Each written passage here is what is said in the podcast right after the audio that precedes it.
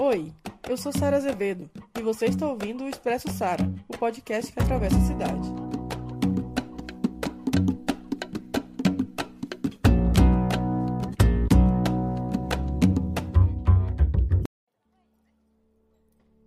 Oi, gente, boa tarde, bom dia, boa noite. Esse é mais um Expresso Sara, o nosso podcast que, que atravessa a cidade e também esse mais um vídeo para a gente estar tá trabalhando e conversando com pessoas que constroem aqui na cidade, em Belo Horizonte, a partir do seu, do seu local de trabalho, enfim.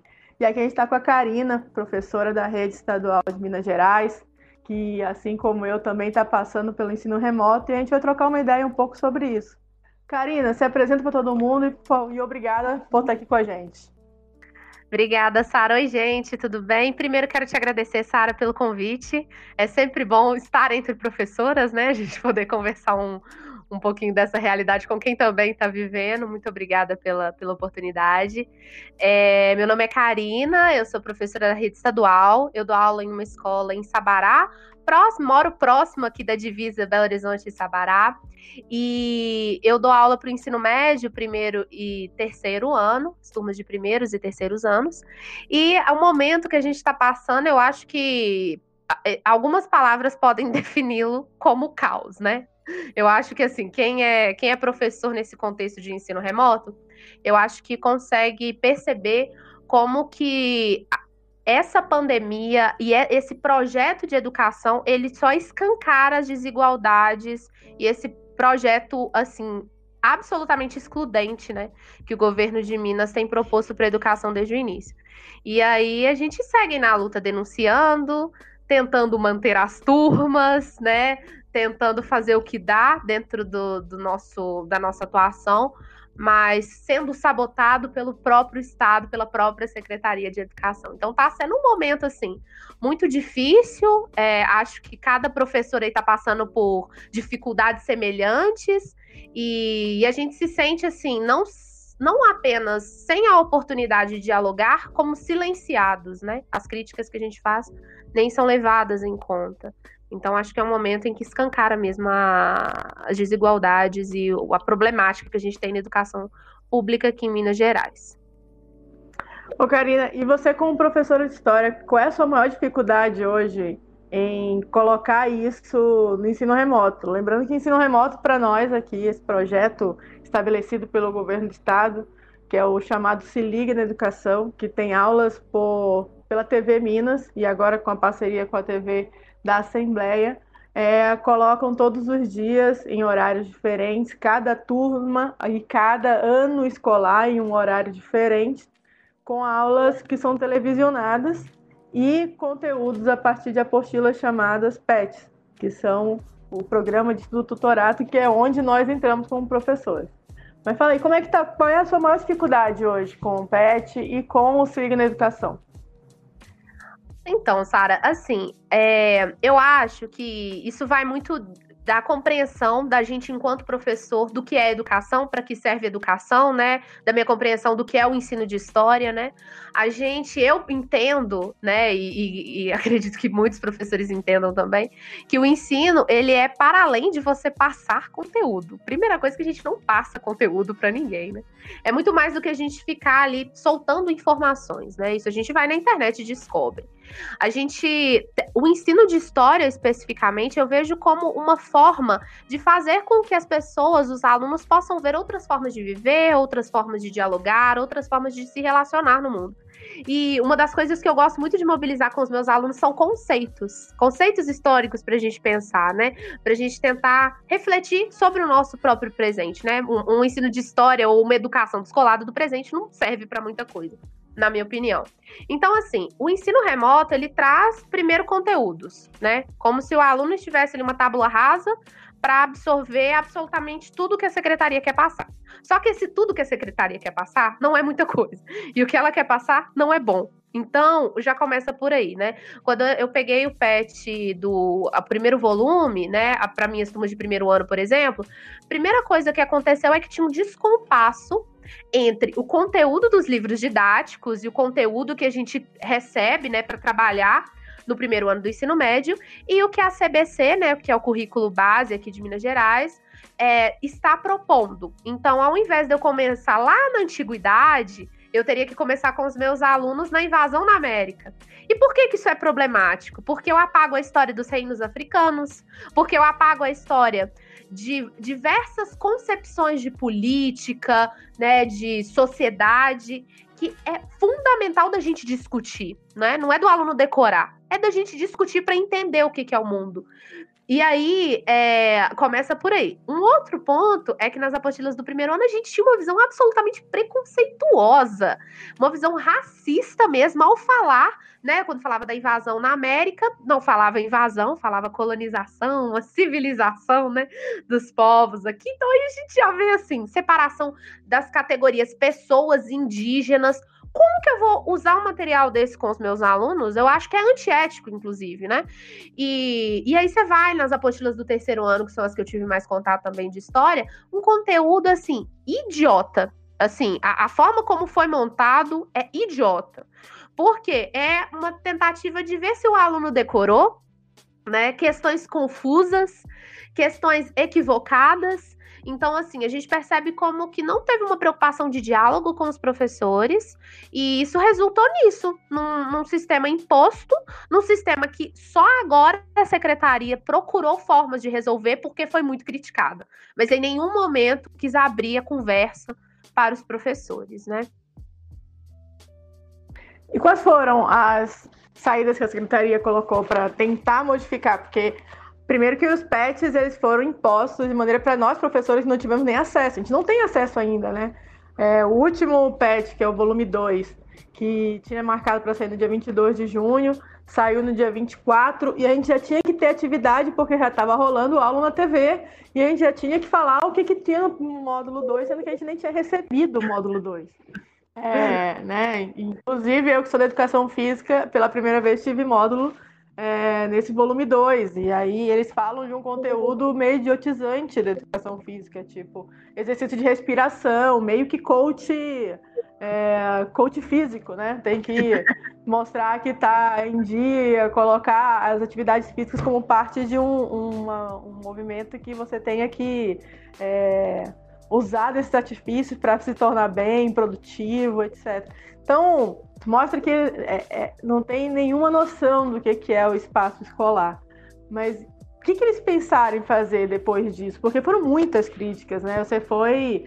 É, o seu tweet, por exemplo, viralizou na internet, foram mais de 40 mil curtidas, é, teve muitas reportagens na TV e nos jornais falando sobre isso. Inclusive, uma reportagem que mais me chamou atenção e me tocou com relação ao ensino remoto, ensino à distância em si, como estão colocando, é de uma mãe, que não foi na rede estadual, mas foi na rede municipal, que uma mãe deixou de buscar é, apostila e etc, porque todos os exercícios era para ter a mãe ou o pai junto com o filho para fazer, e ela era analfabeta e ela não ia dar conta de ajudar a filha nesse, nesse momento. E ela passando por diversas necessidades. Então mostra que esses projetos de ensino aí que estão sendo colocados são projetos que não estão nem aí para a situação do nosso aluno e não sabem o que, que esse nosso aluno está passando, né? E, e, eu acho que é um desconhecimento do que é gente, né? Do que é escola, do que é uma gestão pública, né? Eu acho que essa situação deixou tudo muito evidente, assim. É, a, a, secretaria, as justificativas que foram dadas, assim, quando eu fiz esse tweet, é até curioso, porque eu não esperava que teria a repercussão que teve. Eu achei assim, professores vão se identificar, alunos irão se identificar, que legal. Mas assim, teve uma repercussão, é, porque tal, a gente vê os absurdos, e muitas vezes, como esse absurdo não é para outros estados, muitas vezes para pessoas que não estão envolvidas no ensino público, talvez não tenham noção dos pormenores, né? E aí eu vi pessoas compartilhando, falando assim, gente, eu não acredito que vocês estão submetidos a isso, né? E relatos de muitos alunos. E aí, é, eu inclusive participei da comissão de educação na Assembleia Legislativa, que teve no início do mês passado, há um mês aproximadamente. A subsecretária da, do, da, da Secretaria de Educação estava lá. E a, a principal justificativa foi: o material foi feito em tempo recorde. gente, isso não é nenhum mérito, né? Eu também consigo fazer qualquer porcaria em tempo recorde. Então, isso não é nem uma justificativa para se dar.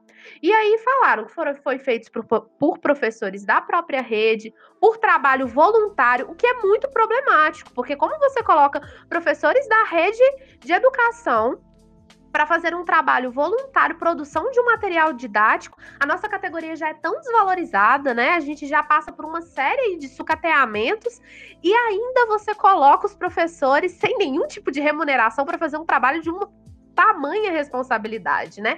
Que continua sendo feito da mesma forma com professores sem remuneração, né? E o material agora está passando por uma revisão, porque os erros eram erros de digitação, eram, por, ex por exemplo, é, cadeiras carbônicas no material de química, que é um erro que a pessoa ela nem leu duas vezes o texto para saber, né? O que ficou muito conhecido aí foi o do William Shakespeare, que nasceu no século passado, há 70 anos atrás. Então, assim, passou por uma revisão e uma nova diagramação do texto, né? Os links que não funcionavam de textos, eles incluíram alguns textos de fato, no entanto, isso é só arranhar a superfície, porque você não está resolvendo o problema de um ensino remoto que é no, no, seu fundamento excludente, né? Então, assim, a gente viu uma tentativa de diminuir as críticas, né? Inclusive procuraram universidades depois das críticas. Antes, ninguém foi procurado, tanto que não tem nome de ninguém lá no documento, né? Então, assim, não é uma preocupação com o aluno, não é uma preocupação com o ensino público, não é uma preocupação com nada disso. É uma tentativa de evitar críticas na mídia novamente, né? De que o governo se desgaste novamente, né? Igual a Júlia Santana teve que dar uma, uma entrevista, né, coletiva, se explicando. Então, o governo não quer isso, mas ele tá assim, pouco se lixando para a situação dos estudantes, né? Não, são diversas situações, né? Inclusive porque com o Enem agora, com essa nova, inclusive o governo Bolsonaro também segue a mesma lógica, um é seguidor do outro nessa questão da educação e entra ministro, sai ministro e continua a mesma coisa, né? E fizeram primeiro uma consulta pública para a data do Enem, em que os estudantes escolheram uma data de maio, mas eles escolheram outra. Não, nós vamos escolher que nós queremos que vai ser janeiro. Agora a situação piorou para estudantes de escola pública, já que o ensino remoto, que já é excludente, ele vai se tornar agora ainda mais excludente, porque vai impedir que parte desses estudantes cheguem no ensino superior. Parte não, quase totalmente, né? Porque a, a própria entrada na universidade ela já é excludente por si só. Né? Os, as partes, a forma de entrada, o Enem, ainda que seja uma prova que tenha sido mais totalizante, ela não deixa de ser uma prova e ela não deixa de ser uma prova excludente, porque ela tem que excluir é, a maior parte dos alunos que são que se inscreveram, dos mais de 10 milhões de estudantes que se inscreveram. E em Minas Gerais nós temos 1,7 milhões de estudantes é, que são matriculados hoje nas escolas públicas, sendo que desses 1,7 somente cerca de 400 mil foram baixados do aplicativo do Conexão Escola. Isso mostra que nem um quinto dos alunos está tendo acesso ao ensino remoto hoje de Minas Gerais. E, coloca, e, e agora a mídia coloca como sendo ótimo, porque colocou, não sei se você viu, uma reportagem que saiu de uma diretora que estava é, indo na casa do aluno levar a apostila ou outro que estava usando da rádio para poder chegar no, nesse aluno. Enfim, todos os dias sai alguma matéria agora colocando como se o ensino remoto, o ensino à distância fosse positivo. E eu acho que é uma defasagem dessa geração toda. Nós vamos passar por um processo de defasagem no ensino, aprendizagem de toda uma geração e na construção de futuros trabalhadores sem é, a base mínima de condições, né? Então esse é, o ensino remoto aqui ele tem sido esse espaço. Como que os seus alunos estão conseguindo ver isso? Quantos, você tem um dado de quantos alunos estão tendo acesso a esse conteúdo que, é, que você está fazendo, os seus colegas estão fazendo? Como que eles estão recebendo isso?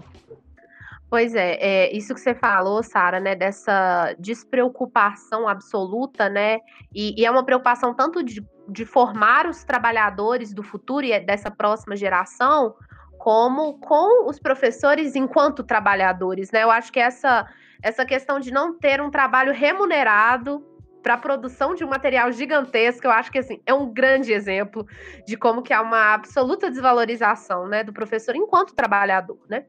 E, e em relação aos estudantes, eu tentei um contato a partir das redes sociais com eles, o que é muito absurdo. Nós, professores, para conseguir contato com os alunos, ter que catar os estudantes nas redes sociais, porque foi o que aconteceu na minha escola. A gente teve que ir no Facebook procurar o nome dos alunos. Porque o aplicativo Conexão Escola, ele começou a funcionar um mês depois. Tudo bem. Só que ninguém entrou em contato comigo por lá. Ninguém. Nenhum aluno. Então, muitos alunos não têm acesso. Eu tenho duas turmas, no momento eu estou com três turmas. Eu tenho duas turmas de primeiro ano e uma turma de terceiro ano. É um total é, aproximado de por volta de 100 alunos, né? Eu tenho contato hoje, né? A gente criou uma pasta um, no Google Sala de Aula para que esses alunos pudessem acessar os materiais de apoio. E eu tenho contato com aproximadamente uns 35 quais que me dão retorno, que conversam comigo? Porque eles, alguns passaram só o e-mail através do colega. Quais que conversam comigo? Em torno de uns 15, no máximo. Então, o, o que que é isso? Isso é 10%, 15% dos meus alunos, né? É, é, uma, é um, um sistema que ele se prova, assim, totalmente sem efetividade mesmo. Eu tenho colegas meus que não conseguiram contato com aluno nenhum, né? Eu dou aula em uma escola em Sabará que a gente enfrentou no início do ano um problema com as enchentes, né? Parte da estrutura da minha escola caiu. Parte dos alunos que estudam na escola foram diretamente atingidos com isso, né? Então tem aluno que ele estava e está com outras preocupações. Eu tenho alunos meus que estão trabalhando, mesmo no contexto da pandemia, né? Então, eu e alunos, né, de 14, 15 anos. Eu tenho alunos meus que estão passando por um processo de adoecimento mental que os professores, a categoria da educação também está passando, né? É uma coisa que esse momento da pandemia é, traz para gente. Mas eu vejo alunos que ainda estão sendo ainda mais é, tá aumentando ainda mais o sofrimento deles com esse processo do regime, né, é, dessas teleaulas. Então, o aluno me manda mensagem falando assim: olha, professora, eu me sinto muito burro, porque eu não consigo fazer a quantidade de exercícios que me pedem para fazer, ou eu não consigo fazer esse exercício que está no PET. Então, olha a ideia de educação, olha a ideia do que, que é aprender que a Secretaria de Educação está passando só para colocar goela abaixo né, um regime e, como, a, como você falou, Sara, dizer que está indo tudo bem. Olha só, a, a, o Estado de Minas Gerais está com, conseguindo concluir esse regime de teletrabalho.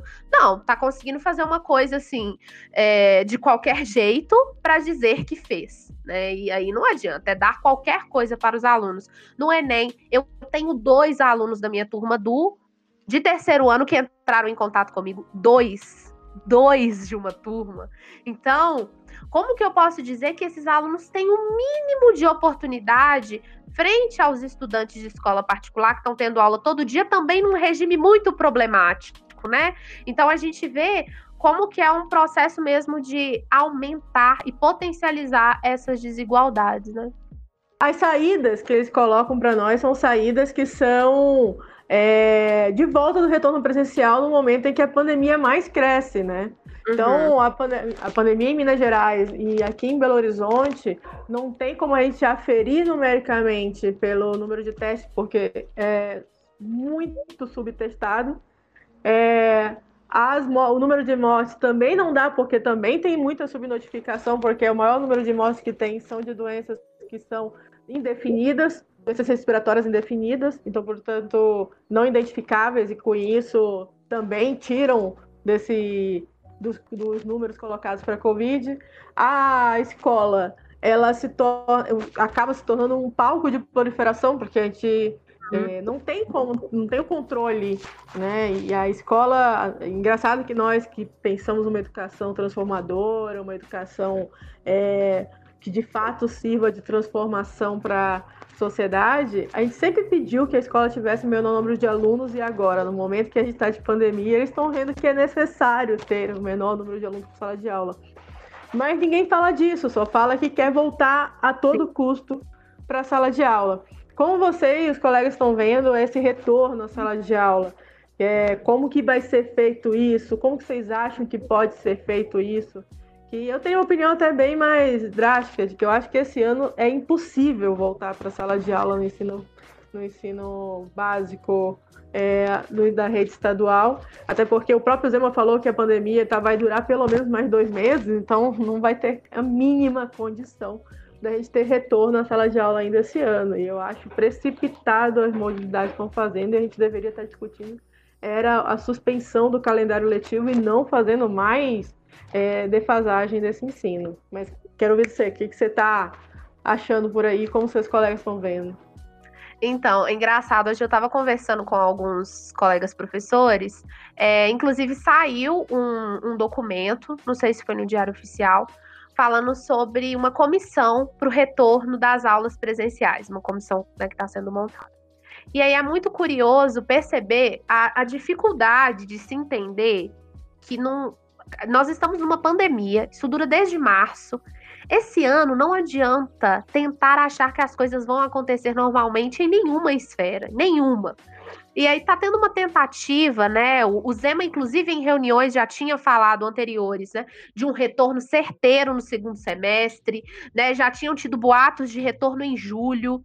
E aí a gente está em julho e a gente vê que a situação ela não está nem perto de amenizar. Então, eu vejo que, por exemplo, a gestão escolar, ela está tendo que comparecer presencialmente. Isso é muito problemático, né?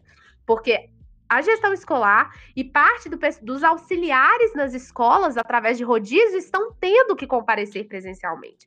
E aí a gente para para pensar assim: é, por que, que isso está sendo feito, né? Isso mostra mais uma vez o quanto a categoria, né, a, a, os profissionais da educação, eles são tratados como descartáveis, especialmente os profissionais que a gente sabe que vêm de classes mais pobres, né? Então é muito é muito triste perceber que essa discussão do ensino presencial ela está ganhando força, né? A gente vê em outros estados falando sobre rodízio de alunos. Eu acho que não existe a menor, na minha opinião, para os próximos meses não existe a menor possibilidade de ter aula. Eu acho que o que pode acontecer esse ano, na minha opinião, assim, opinião mesmo, é um retorno talvez de professores para correção desses materiais dos alunos. E o próprio Conselho Nacional de Educação, né, já falou que até 2021 é muito difícil o retorno presencial no, no, ensino básico e até mesmo no, no, ensino superior.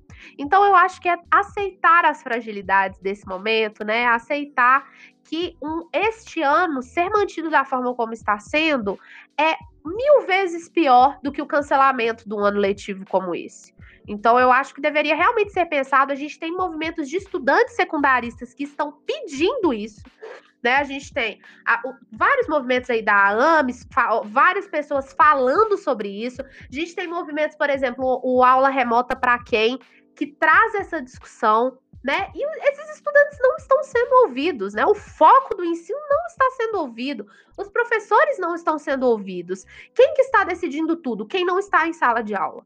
E isso é o principal problema. Tudo está sendo decidido por quem não vai precisar de estar lá presencialmente, né? Então, eu acho que assim, é dois, é torcer para que em 2021 a gente consiga fazer alguma coisa, porque esse ano está perdido. Karina, muito obrigada pela presença. Foi ótimo bate-papo. É sempre bom estar em colegas, professoras e professores, para também nós sermos ouvidos. É, não somente ficar recebendo tudo isso que a gente está recebendo, toda essa carga que tem sido colocada para nós, sem ao menos poder falar. E eu te agradeço. Te parabenizo pela coragem de ter colocado o tweet nas redes sociais e ter viralizado e ter colocado isso como um ponto de pauta importante e feito, inclusive, a Secretaria do Estado de Educação ter que se pronunciar. Então, parabéns e obrigada por estar aqui com a gente. É, se quiser fazer alguma última palavrinha aí pra gente, fique à vontade. Sara, eu que te agradeço por poder estar aqui falando mais um pouquinho, né? A gente que está em sala de aula, que está em contato com os alunos, né?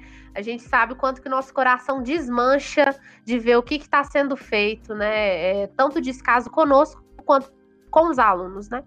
E, e aí eu queria que, inclusive, né, quem, quem estivesse ouvindo fizesse parte aí da rede estadual, tanto como aluno como como profissional da educação, pudesse se manifestar de alguma forma, da forma que pudesse, né? Ou seja, em contato com os colegas, ou em contato com a própria escola, para a gente tentar realmente mostrar para a Secretaria de Educação que as coisas não podem ser feitas de qualquer jeito, né?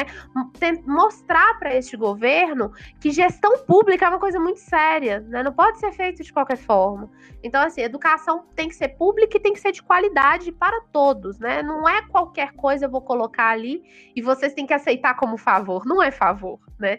Então, queria muito agradecer esse espaço e pedir para que todos se cuidassem, continuassem respeitando aí os, todas as indicações, né? Todo, tudo que o, o Ministério da Saúde e as organizações de saúde têm passado para gente, para que a gente consiga sair o mais breve possível. Não vai ser tão breve assim, mas o mais breve possível dessa situação. Beleza, Karina, obrigada de novo, viu? Esse foi mais um Expresso Sara, o podcast que atravessa a cidade que contou com captação de áudio de Belinha e vinheta e edição de Mário Romualdo. Um abraço!